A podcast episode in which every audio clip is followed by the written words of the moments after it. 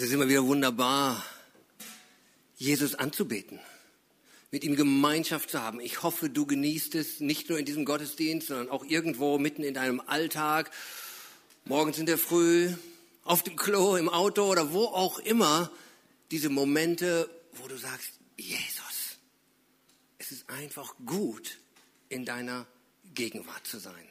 Es ist gut, in der Gegenwart Jesus zu sein. Geht es einem von euch so? Wow, ja, ich sehe ganz spontan einige Hände hoch. Es ist ja ganz ungewohnt, dass ich von euch was frage, ne? aber schön, dass ihr interaktiv seid. Ja, wir genießen die Gegenwart Jesu. Ich will ganz platt sagen, es geht um zwei Dinge. Jesus zu kennen und das zweite ist, ihn bekannt zu machen. Wer ihn nicht kennt, wird ihn auch sehr schlecht bekannt machen können und auch gar nicht wollen. Aber wer ihn kennt und wer ihn liebt, der wird ihn sehr gerne bekannt machen wollen. Ein Fußballer, ein Fußballer, der seinen Fußball liebt und sein Spiel liebt, dem fällt es nicht schwer, darüber zu sprechen. Ein verliebter Mann schämt sich nicht, vor Freunden seine Frau vorzustellen. Und genauso sollte es sein, wenn wir Jesus kennen, ihn lieben und mit ihm leben, dass es ein Vorrecht ist für uns, andere Menschen, ihn vorzustellen. Ihn, den, den wunderbarsten Menschen, ja, den wunderbarsten Gott in Himmel und auf Erden, Jesus Christus. Er ist gut. Amen. Wow, ich bekomme ein Amen. Das ist schön. Das Evangelium muss verkündigt werden, heißt es. Das Evangelium muss verkündigt werden. Was heißt denn Evangelium? Das ist nicht evangelische Kirche. Was ist das? Es kommt eigentlich aus dem, äh, oder es heißt übersetzt ganz einfach, die gute Nachricht. Wie es auch auf vielen Bibeln draufsteht, das ist nicht nur irgendwie ein neu erwählter Name, weil man nicht nichts Besseres einfiel, das ist übersetzt, das Evangelium, die gute Nachricht. Was ist denn eine Nachricht? Eine, Na eine Nachricht die nicht erzählt ist, ist keine Nachricht. Es ist eine tote Information, irgendwo im Regal vielleicht. Eine Nachricht lebt davon, dass sie verkündigt wird, dass sie bekannt gemacht wird, dass sie gehört wird, dass sie erzählt wird. Eine Nachricht ist keine Nachricht, wenn sie nicht erzählt wird. Äh, und genauso ist das Evangelium kein Evangelium und auch die gute Nachricht ist keine gute Nachricht, wenn sie nicht erzählt wird. So, es geht darum, dass wir die gute Nachricht gerne weitererzählen. Und noch vielleicht eins mehr, es ist nicht nur, dass wir sie erzählen.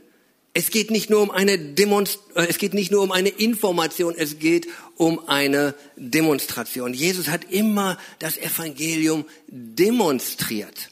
Er hat es verkörpert, er hat es gezeigt, er hat es dargestellt, er hat es selbst in Gleichnissen sichtbar gemacht, anfassbar, verständlich. Er hat es den Menschen an ihnen gezeigt. Er hat sie, er hat nicht nur irgendwie von einem zukünftigen Heil gesprochen, er hat ihnen gezeigt, was Heil für sie jetzt bedeutet. Er hat sie heil gemacht, er hat sie gesund gemacht, er hat sie getröstet, er hat mit ihnen Zeit verbracht. Er war einfach da. Er war anfassbar, er war nahbar. Ja, letzten Endes, er war das Evangelium und er hat es, er brauchte es nicht nur in Beispielen verkörpern, er war die Verkörperung des Evangeliums und das heißt ja auch an einer Stelle im Johannesevangelium und das Wort wurde Fleisch. Und das ist das Schöne, wenn das Wort Fleisch hört sich ein bisschen komisch an, ne? irgendwo jetzt nicht mit dem Kotelett zu vergleichen oder so, sondern mit dem physischen Leben. Ähm, wenn das Wort und das Leben eins wird, dann hat es Kraft. Das Video scheint, geht das wieder? Können wir ein Video zeigen? Gut. Ähm, ich bin in meinem Geist immer noch sehr stark mit der Mongolei-Geschichte verbunden, ähm, wo ich ja gerade eben erst zurückgekommen bin. Und eine Sache war, die wir in der Mongolei gemacht haben.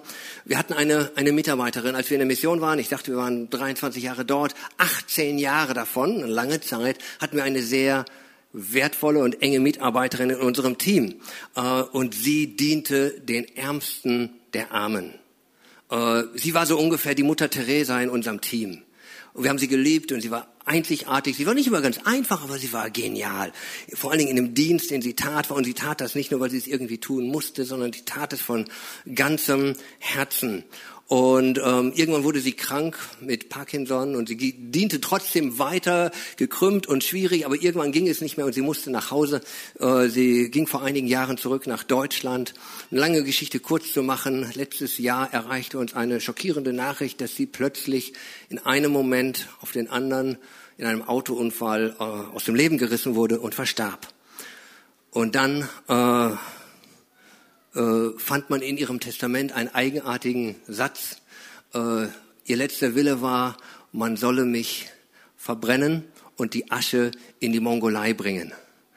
Als letzten Akt und als Zeichen, ich lebte für dieses Land und für diese Menschen und dort gehöre ich hin, das war meine Berufung. Das war ein Teil dieser Reise, die ich hatte und ich möchte euch mit in einigen Minuten kurz mit hineinnehmen.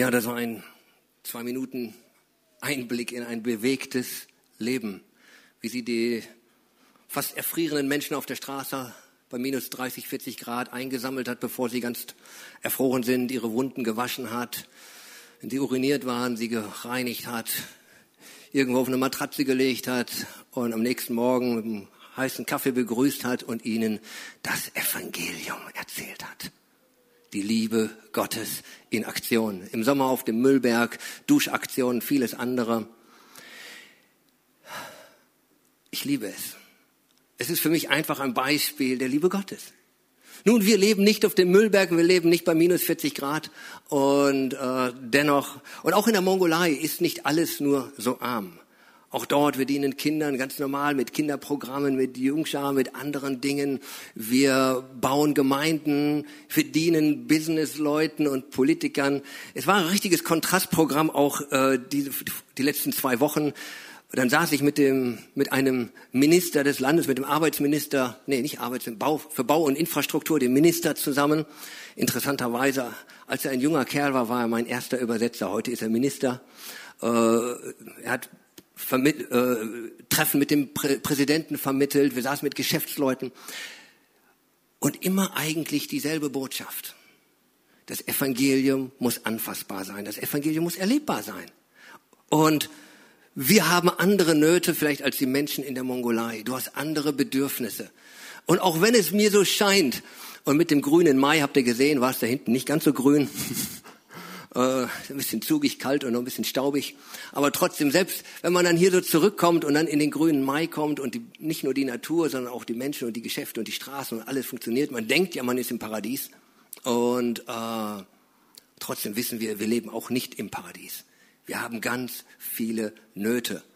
Ganz viele Nöte, alleine vor der Haustür, äh, Krieg, wir haben Krankheit, wir haben Eheprobleme, wir haben Finanzprobleme, wir haben Nöte. Und was würde Jesus tun? Jesus würde den Nöten hier genauso begegnen, wie er den Nöten in der Mongolei begegnet ist, wie, wie Silke den Menschen begegnet ist dort in der Mongolei.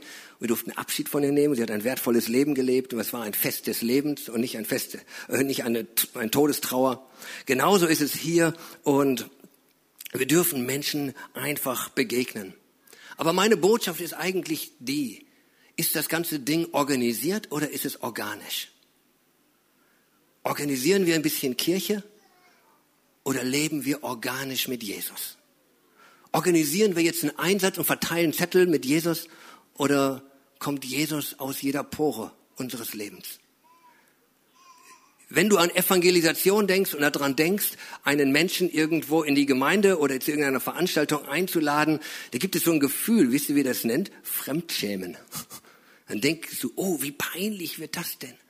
Das geht gar nicht. Und ich denke, wenn das Gefühl da ist, dann spätestens dann weißt du, dass Evangelisation äh, schlecht organisiert ist und nicht organisch ist. Noch nicht mal gut organisiert. Vielleicht, wenn es gut organisiert würde, würde man noch einen mitnehmen. Wenn es aber einfach nur steif, religiös ist. Das ist sowas anderes.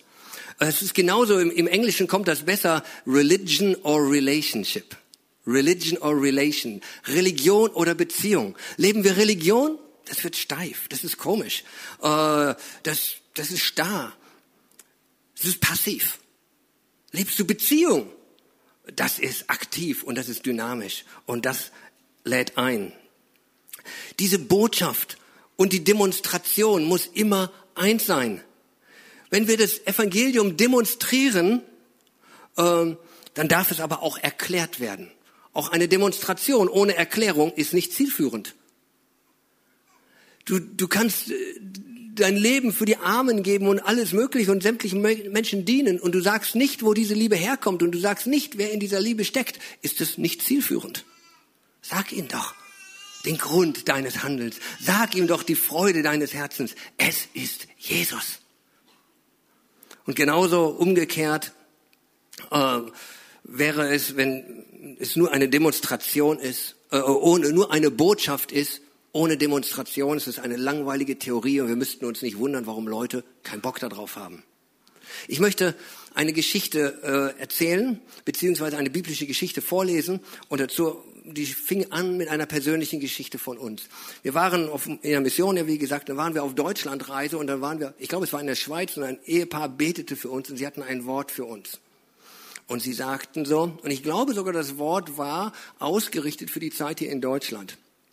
Auf jeden Fall, aber ich weiß nicht mehr genau die Details, auf jeden Fall war das Wort, gebt ihr ihnen zu essen.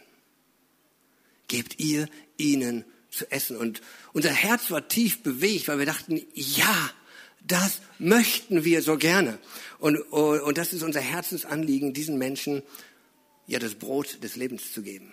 Das ist die Speise des ewigen Lebens essen können, trinken können. Nicht eine Speise von dieser Welt, nicht wo man sich mit Völlerei und sonst was irgendwo begnügt, sondern eine Speise, wo ihr Herz wirklich nach hungert. Und das ist das Interessante, du kommst nach Deutschland und äh, du denkst, du bist im Paradies und ähm, alle sind satt und doch so hungrig an ihren Seelen und so durstig in ihrer Seele am gedeckten Tisch. Gebt ihr ihnen zu essen gebt ihr ihnen zu essen. Ich möchte mal vorlesen aus Markus 6. Und da heißt es, und als Jesus aus dem Boot trat, sah eine große Volksmenge, die fuhren gerade eben auf die andere Seite von dem See. Und die waren dann schon alle da. Und, und, und er wurde innerlich bewegt über sie, denn sie waren wie Schafe, die keinen Hirten haben. Bei innerlich bewegt heißt es auch bei verschiedenen anderen Übersetzungen, er hatte Erbarmen mit ihnen, er hatte Mitleid, es jammerte ihn und es griff, ergriff ihn tiefes Mitgefühl. Also das war sein Herz. Er sieht die Menschen und das war seine Reaktion. Dann heißt es, er fing an, sie vieles zu lehren. Interessanterweise in Matthäus heißt es, und er heilte ihre Kranken. Also ich glaube, er hat beides getan. Er hat die Kranken geheilt und er hat gelehrt, wie wir es von ihm kennen. Er hat immer das eine und das andere getan.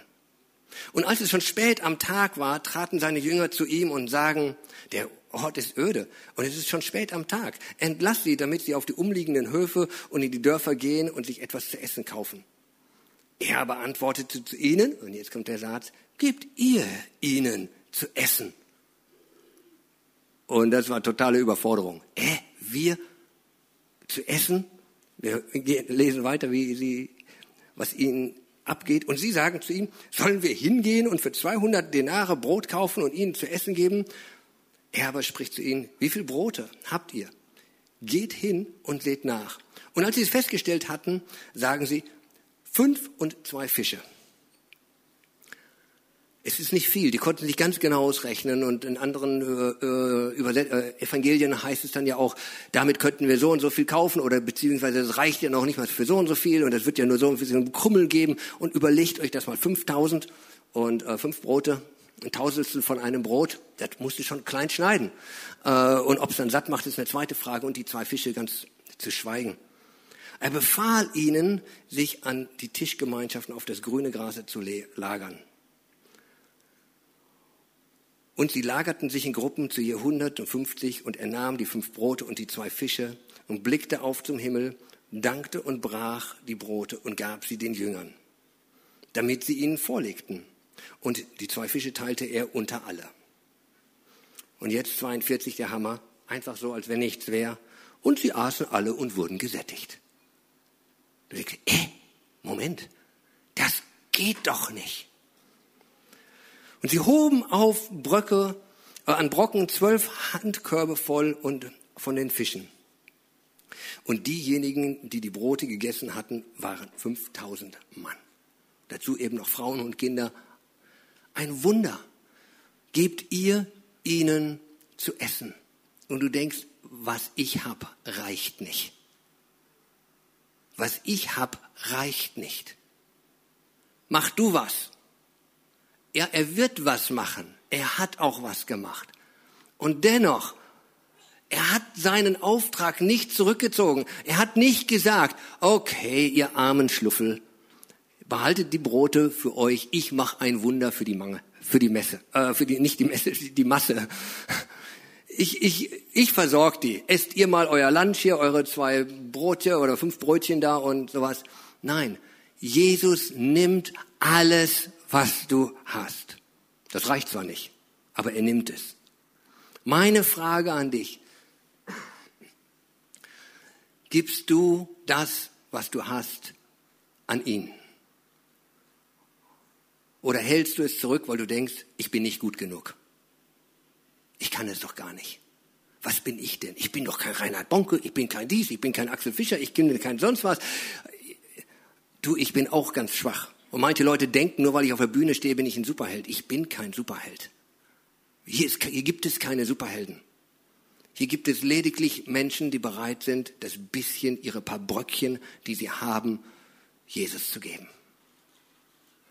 Und die waren dabei. Und der interessante Auftrag, wir würden das heute so verstehen, geht hin und lehrt sie über Brote. Wir würden dann hingehen in die Gruppen und ein Brotseminar machen. Und die Leute würden fragen, anstatt zu essen, würden sie fragen, ob das auch glutenfrei ist oder sonst was. Und man würde über Brot diskutieren. Anstatt einfach Brot zu geben und nicht über Brot zu diskutieren. Gib ihnen Speise für ihre Herzen, für ihre zerbrochenen Herzen. Gib ihnen die Speise. Eben, die geht besser runter, wenn da eine Demonstration der Liebe Gottes draufgeschmiert ist. Dann schmeckt das besser. Könnt ihr mir glauben, dass die Armen, die ihr auf dem Video gesehen habt, nichts mit irgendeiner biblischen Botschaft hätten anfangen können. Aber auch gar nichts. Die hätten weder zugehört noch was verstanden. Und ähnlich geht es jedem anderen Menschen. Der versteht gar nichts von unserer Theologie, wenn wir nicht in der Sprache der Bedürfnisse der Menschen kommen. Und nicht mit dem Herzen kommen, was Jesus hatte. Der sagt, er war innerlich bewegt, als er sie sah. Nun, es gibt immer zwei Reaktionen, wenn man bei solchen Sachen dabei ist. Und wir sind in der Gemeinde und du bist auch in der Gemeinde und wir arbeiten mit und wir erleben das. Und äh, die Geschichte geht ja nur noch weiter und dann gehen sie irgendwo, kommt noch so eine Passage da, wo sie wieder auf dem Wasser sind und dann ein Sturm und dann Jesus kommt und alles Mögliche. Ziemlich aufregend. Und dann zum Abschluss heißt es in Vers 52, und das hat mich nachdenklich gemacht. Ich denke, okay, geht es uns heute immer noch so? Als dann da stand in Vers 52, denn sie waren durch die Brote nicht verständig geworden, sondern ihr Herz war verhärtet. Ey, das waren die Jünger. Die waren gerade mitten dabei. Die haben gerade voll das Wunder erlebt. Die haben voll den Gemeindewachstum erlebt. Mal eben die beste Evangelisation. Sogar mit Catering. Und das alles war genial. Und dann auch noch so ein Ding auf dem See, wo Jesus ihnen entgegenkommt. Und ihre Herzen sind hart geworden. Und es tut mir leid, teilweise selbst in der Gemeinde, wir erleben tolle Dinge und es sind Menschen, die werden hart. Das war zu viel, das ist stressig, das ist so, das ist so, ich will meine Ruhe, das geht nicht, das kann ich nicht, das ist eine Überforderung ich ziehe mich zurück. Jesus, das Ding kannst du alleine machen, das ist deine Nummer, nicht meine. Und ich denke mir, Wahnsinn. Aber es gibt ja auch eine andere Reaktion. Und dann gibt es die Reaktion von dem äh, Petrus. Ich lese dir jetzt mal aus Matthäus 16 vor. Eben diese Geschichte gibt es interessanterweise in allen vier Evangelien und die Zahlen sind auch alle identisch und die Geschichten sind recht gleich. Ein paar Seitenberichte sind natürlich äh, unterschiedlich.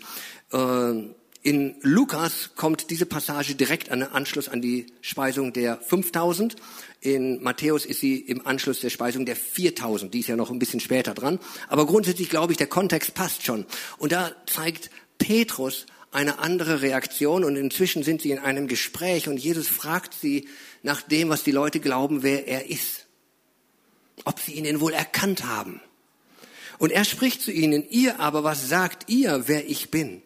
Simon Petrus aber antwortete und sprach, du bist der Christus, der Sohn des lebendigen Gottes. Und Jesus antwortete und sprach zu ihm, glückselig bist du, Simon Bar Jona, denn Fleisch und Blut haben dir nicht offenbart, sondern mein Vater, der in dem Himmel ist. Nichts anderes als der Heilige Geist, der die Lampe anmacht. Der die Lampe anmacht und du siehst plötzlich, wow, es ist Jesus. Und wenn der Heilige Geist nicht die Lampe bei dir anmacht dann kannst du in der Kirche sein, dann kannst du bei Jesus sein und ganz dicht an ihm dran sein. Wir haben das vor kurzem mit der blutflüssigen Frau gehört. Da waren ganz viele Menschen ganz dicht bei Jesus und keiner erlebt irgendwas. Aber eine Frau streckt ihre Hand im Glauben aus und berührt nur den Saum seines Gewandes und eine Kraft geht von ihm aus. Bist du in der Masse oder bist du der, der anfasst? Bist du der, der im Boot sitzt und irgendwie grummelig und brummelig wird über all den Stress mit der Reise mit Jesus hin und her über den See, rechts und links und immer die Menschen, das nervt? Oder bist du der, der sagt, wow, du bist der Christus? Ich sagte am Anfang, es geht nur um eins. Oder eigentlich um zwei, aber ein, Nummer eins kommt zuerst. Kennst du ihn? Hast du ihn berührt? Bist du erfüllt mit der Kraft seines Geistes. Hat der Heilige Geist bei dir die Lampe angemacht, dass du nicht nur eine Information hast, sondern eine Beziehung hast. Dass du eine Begegnung hattest mit dem lebendigen Gott. Und dann natürlich möchte ich an, äh, dem nachsetzen die bekannte Stelle aus Apostelgeschichte 1, Vers 8. Ihr aber werdet die Kraft empfangen, wenn der Heilige Geist auf euch gekommen ist. Und ihr werdet meine Zeugen sein, sowohl in Jerusalem als auch in Judäa und Samarien und bis an das Ende der Welt. Da steht eben nicht, äh, und ihr werdet die heilige Schrift empfangen und ihr sollt sie allen erzählen. Das steht da nicht. Das steht nicht. Natürlich haben wir die Bibel empfangen und natürlich sollen wir auch davon erzählen, aber in diesem Fall steht das nicht so hier. Der steht auch nicht da und es werden ganz viele ganz tolle Bücher geschrieben und die könnt ihr auch verteilen und inzwischen, da Jesus natürlich zeitlos ist, wird er sagen, es wird ganz viele äh, YouTube-Videos geben und die könnt ihr alle teilen. Das steht da auch nicht. Wobei wir das auch dürfen, ist auch eine tolle Sache. Es steht, ihr werdet die Kraft empfangen, wenn der Heilige Geist auf euch gekommen ist und dann werdet ihr das heißt nicht, dann könntet ihr, dann solltet ihr, dann müsstet ihr, sondern wenn das passiert, dann passiert das auch. Wenn der Heilige Geist auf euch kommt mit seiner Kraft, dann werdet ihr meine Zeugen sein. Das ist eine Konsequenz, das ist einfach eine Schlussfolgerung. Wenn ich auf den Schalter drücke, dann geht das Licht an. So ungefähr, das ist eine Konsequenz. Das ist irgendwo sehr enge Zusammenhang mit auf den Schalter drücken und das Licht angeht. Genauso, wenn der Heilige Geist auf euch kommt, dann geht die geistliche Lampe an. Und dann werdet ihr leuchten, dann werdet ihr meine Zeugen sein. Und dann werdet ihr nicht nur irgendein frommes Zeug erzählen, was sowieso kein Mensch interessiert oder versteht, sondern dann werdet ihr einfach mein Licht ausstrahlen und dieses Licht wird von den Menschen aufgesaugt werden, ob sie Millionäre sind oder auf einer Müllhalde leben. Das ist kein Unterschied, weil ihr Herz verlangt nach dem Licht Gottes. Jedes Menschenherz, egal ob reich, ob arm, ob krank, ob gesund, wir alle haben eine tiefe Sehnsucht, Gott zu erkennen. Und das möchte Jesus in uns wirken. Suche ihn. Und ich sage mir das selbst. Ich möchte ihn mehr kennen. Ich möchte mehr in seiner Intimität leben. Und ich kann das ganz ehrlich und tief hier bezeugen, ja, es gab Zeiten in meinem Leben, da war die Intimität mit Jesus also so intensiv, dass ich hätte nicht aus dieser Gegenwart Jesu raus wollen. In dieser Zeit geschahen die meisten Zeichen und Wunder. In dieser Zeit haben sich die meisten Menschen bekehrt. In dieser Zeit entstand vieles. Und es gibt Zeiten, wo das abkühlt. Wo das, ja, nee, Jesus, guten Morgen, ja, ja, ich lese gleich noch den Losusvers. Hab ich, kenne ich. Oder selbst das hat man noch nicht mal, diesen geistlichen Cracker hat man selbst verachtet und rennt so in den Tag. Und wir wundern uns, dass der Ofen aus ist. Aber es kommt nicht aus der Aktion, sondern es kommt aus der Beziehung. Und ich sage uns, und ich sage es mir und ich sage es dir, lasst uns ihn suchen, lasst uns ihn lieben. Lasst uns ihm dienen. Und wenn das geschieht, ist genauso wie in Apostelgeschichte das eine passiert und dann passiert auch das andere. Ihr werdet die Kraft empfangen in seiner Gegenwart und ihr werdet meine Zeugen sein. Und genauso suche ihn und du wirst ganz organisch anfangen, Menschen zu suchen. Du wirst anfangen, so wie du von ihm empfängst, wirst du ohne dass das dir bewusst ist, austeilen, ausstrahlen, ausfließen. Und du wirst ihnen dienen. Und am Ende des Tages wirst du sagen, ich habe ja nichts Besonderes gemacht. Und Jesus wird sagen, doch. Und ich war da im Gefängnis oder ich war da auf der Straße oder ich war da im Wartezimmer, ich war da in der Schlange und du warst da und du hast für mich ein, mir ein Wort gegeben, du hast mich vorgelassen, du hast mir gedient, du hast. Wollen wir sie speisen? Wollen wir die Menschen speisen an dieser geistlichen Speise? Hast du gegessen? Bist du selbst an seinem Tisch gewesen? Wir warten heute Abend mal. Hast du gegessen? Bist du satt? Ist deine Seele erfüllt? Oder war das nur so ein religiöser Akt, der irgendwie so ein bisschen selbst, äh, fromme, fromme Selbstgerechtigkeit bewirken soll? Dann wirst du das schnell, du bist kaum aus dem Raum raus, da ist dieses Gefühl der frommen Selbstgerechtigkeit verpufft. Oder hast du von ihm gegessen, eine Speise, die dich satt macht in Ewigkeit? Und dann hast du auch ein Brot, dann hast du auch eine Speise, dann hast du einen Trank, den du austeilen kannst an eine durstige Welt. Meine Frage zum Abschluss ganz einfach. Kennst du ihn? Berührst du ihn? Machst du ihn gerne bekannt? Kannst du es nicht abwarten, wie ein Freund seinem Freund es nicht abwarten kann, endlich seine heiße Flamme vorzustellen? Oder schämst du dich fremd für ihn und denkst, oh, wie peinlich ist das denn? Ich glaube, dann kennst du ihn nicht. Und ich möchte dich einladen, ihn kennenzulernen. Iss und trink von ihm. Er ist die beste Speise. Er ist, wow, er ist einfach gut für unser Herz. Ist dein Herz verstockt wie das der Jünger? Oder jammert es dich, wenn du die Menschen siehst? Oder nerven die Menschen dich einfach nur noch? Kenne ich auch. Ich will sie einfach nicht mehr sehen manchmal. Aber das Problem sind dann nicht die Menschen. Das Problem ist, dass ich nicht in seiner Gegenwart war dass ich nicht erfüllt bin. Ich möchte neu das Herz Jesu haben, dass wenn ich die Menschen sehe, es mich jammert und äh, dass ich Erbarmen und Empathie in meinem Herzen habe und dann ihnen das Brot des Lebens geben kann. Siehst du die Menschen? Siehst du den einen?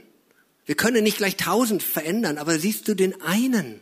Die eine hältst du an. Wie viele Geschichten? Jesus hat die ganze Welt verändert. Kein Mensch auf der, in der Geschichte hat jemals so die Welt verändert und beeinflusst wie Jesus. Und wie viele Geschichten lesen wir, dass er für den einen anhält? Für die eine abgelehnte Prostituierte, für den einen Zöllner, diesen korrupten Staatsmann da oder was auch immer, oder für den Bettler, für den Blinden, für, er hält an für den einen. Und er gibt ihm Zeit und er speist ihn. Hältst du an für den einen? Oder bist du auch bereit, vielleicht sogar vor einer Menge zu stehen? Eine interessante Geschichte zum Abschluss von der Silke und einem unserer jungen Pastoren. Damals war er noch nicht Pastor, er bekehrte sich durch Silke, heute ist er Pastor. Und ähm, Silke nahm ihn mit in den Dienst und Silke predigte irgendwo selbst mitten auf der Straße oder auf dem Müllberg, da irgendwo in den, in den Orten, wo du nicht sein willst. Und äh, dieser junge Mann ging mit, weil er hatte jetzt ja nun Jesus kennengelernt, aber er war noch sehr jung im Glauben und am Anfang war ihm das irgendwie peinlich. Und er stellte sich so ein bisschen nach hinten, die Kappe so ein bisschen ins Gesicht, so, so nach dem Motto, dass keiner erkennt den Unterschied, ob er dazugehört oder ob er ein Beobachter ist. Bist du das? So fühlte sich dieser junge Mann, Horso. Äh, beim nächsten Mal merkte er schon, nein, eigentlich lieb ich Jesus. Also die Kappe schon ein bisschen höher, ein bisschen Grinsen aufgesetzt, dazugestellt. Das nächste Mal erzählte er ein Zeugnis, was Jesus in seinem Leben gemacht hat. Und das nächste Mal predigte er selbst das Evangelium. Und plötzlich geschah etwas, was nicht so toll war. Die ersten Steine flogen.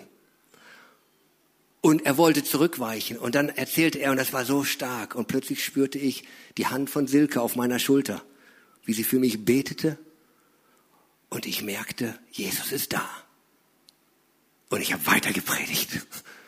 Und die Steine haben uns nicht, zumindest nicht verletzt, vielleicht ein bisschen getroffen, aber, und sie haben das Evangelium gebaut zur Zeit und zur Unzeit. Warte nicht auf den perfekten Moment. Der kommt nicht.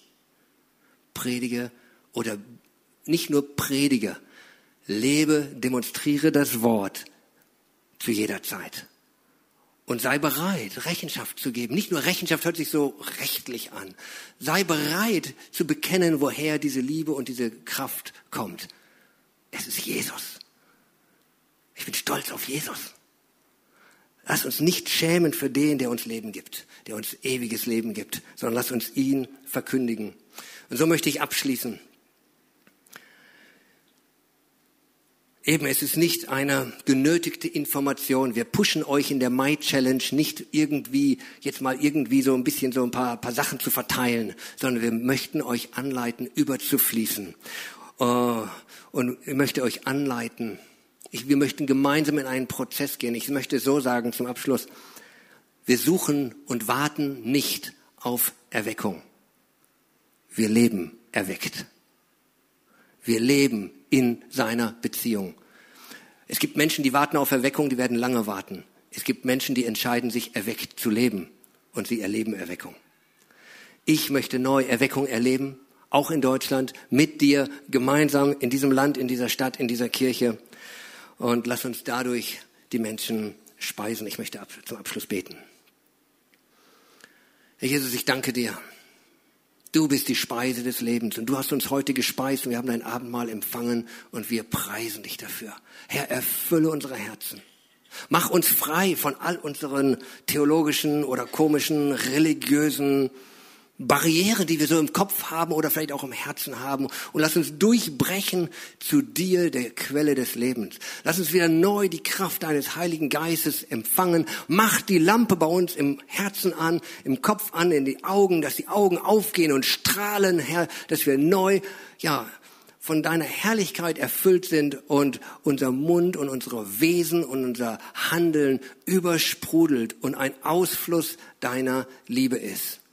Ich danke dir und ich bete, dass jeder Einzelne hier gesegnet ist und dass wir nicht nur den Mai als Mai Challenge haben, nicht nur ein Seminar haben, nicht nur einen 28., was weiß ich, 5., sondern dass wir in einen Fluss des Lebens eintauchen und hier dein Reich verkünden, bis du kommst. Amen.